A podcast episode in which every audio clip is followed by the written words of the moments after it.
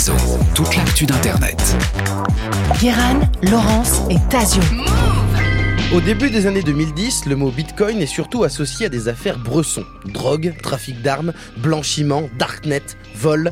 La crypto-monnaie est décrite comme l'argent des criminels car elle est totalement anonyme, intraçable et son écosystème, la blockchain, indéchiffrable. Son inventeur lui-même, le fameux Satoshi Nakamoto, n'a jamais été identifié. Pourtant, fin 2013, un mythe s'effondre à cause d'une jeune femme de 27 ans fan de puzzle. Bitcoin est la plus traçable de toutes les monnaies. Une découverte qui va tout changer pour la cybercriminalité. Arnaque, crime et putaclic, Sarah Michael John, la crypto Sherlock Holmes. Notre histoire commence au milieu des années 90, en plein centre de Londres, au British Museum. Une jeune fille aux yeux noisettes a les yeux fixés sur la pierre de Rosette, un vestige archéologique qui a permis à Champollion de décrypter l'écriture de l'Égypte des pharaons. La gamine qui semble hypnotisée par les hiéroglyphes est une américaine en vacances avec sa famille. Elle s'appelle Sarah et après cette visite au musée, elle va se passionner pour le décryptage d'écritures antiques. Elle ne le sait pas encore, mais cette passion va aussi lui permettre de changer la cybersécurité. Sarah Michael John n'aime pas que les vieux langages disparus. Elle aime les énigmes, résoudre des problèmes mathématiques. Elle termine tous les mots croisés du New York Times dès l'école primaire et passe des heures sur des puzzles, seule, dans sa chambre. N'est donc pas surprenant de la voir partir à la fac étudier les sciences informatiques et se passionner pour une discipline spécifique, la cryptographie. Écrire avec des chiffres et des codes secrets des formules mathématiques. Spécialité d'une des profs de fac qu'elle a eue à l'université qui va la faire travailler avec elle sur un projet très ambitieux, créer une monnaie virtuelle conceptualisée en 1990, le projet eCash. Continuez Jackson, vous m'intéressez. Sarah va donc participer à son développement lors de son master sous la houlette de sa mentor, la professeure Anna Lizianskaya. Le but de eCash, c'est d'être un moyen de paiement totalement anonyme, sécurisé et indépendant des institutions grâce à une suite complexe de calculs informatiques. Mais le projet n'aboutit pas. Car s'il est techniquement faisable, il est possible de recopier le code informatique de la monnaie et donc de faire des contrefaçons. Sarah continue son cursus universitaire par faire une thèse en Californie où elle devient aussi prof assistante. Bonjour, je suis prof de maths. Et je confirme.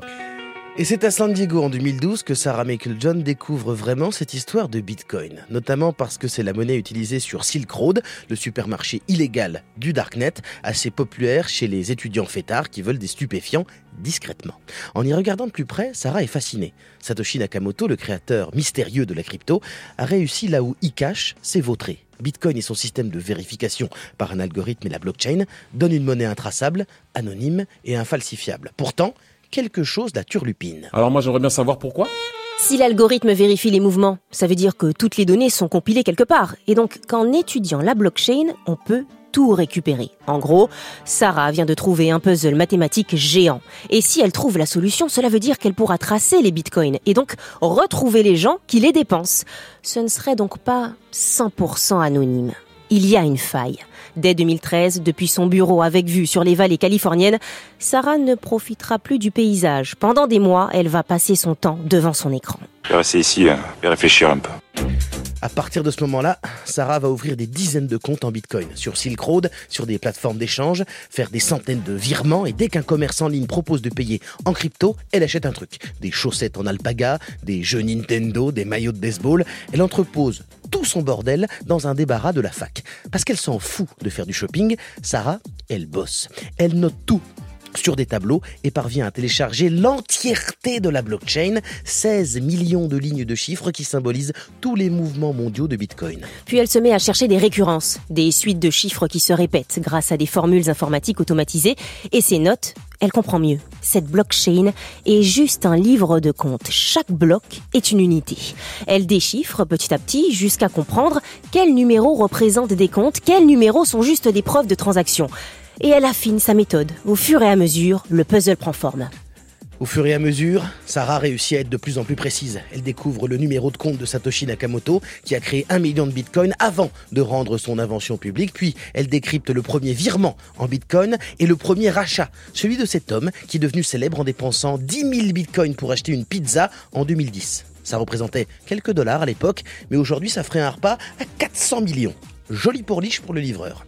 En quelques mois, Sarah s'est tracé la crypto-monnaie, qui n'est donc pas intraçables du tout. Au contraire, on sait en temps réel qui fait quoi.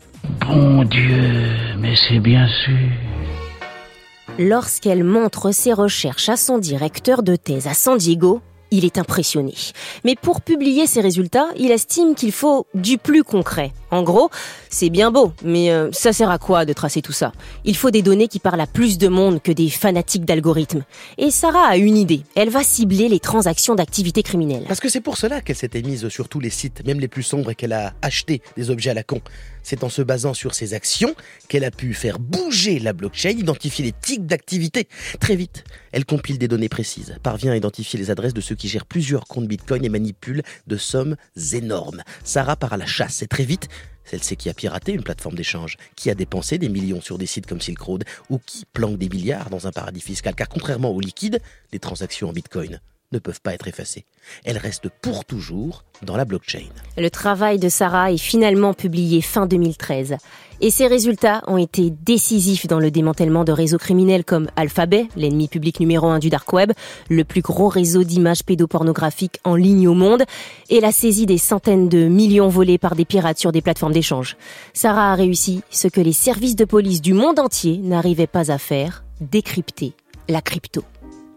L'histoire de Sarah Michael John est aujourd'hui racontée dans un livre sorti aux États-Unis, Tracers in the Dark, la chasse au baron du crime des crypto-monnaies, uniquement disponible à ce jour en anglais et base de travail pour écrire cet épisode que vous venez d'entendre. Et ce que l'histoire retiendra, c'est que des groupes criminels internationaux ont été attrapés grâce à une étudiante passionnée de puzzle qui voulait juste savoir si le projet de monnaie virtuelle était viable. Pour ce qui est de savoir si le monde de la crypto, aujourd'hui moins prisé par des criminels, est devenu vraiment plus sain, c'est une autre histoire.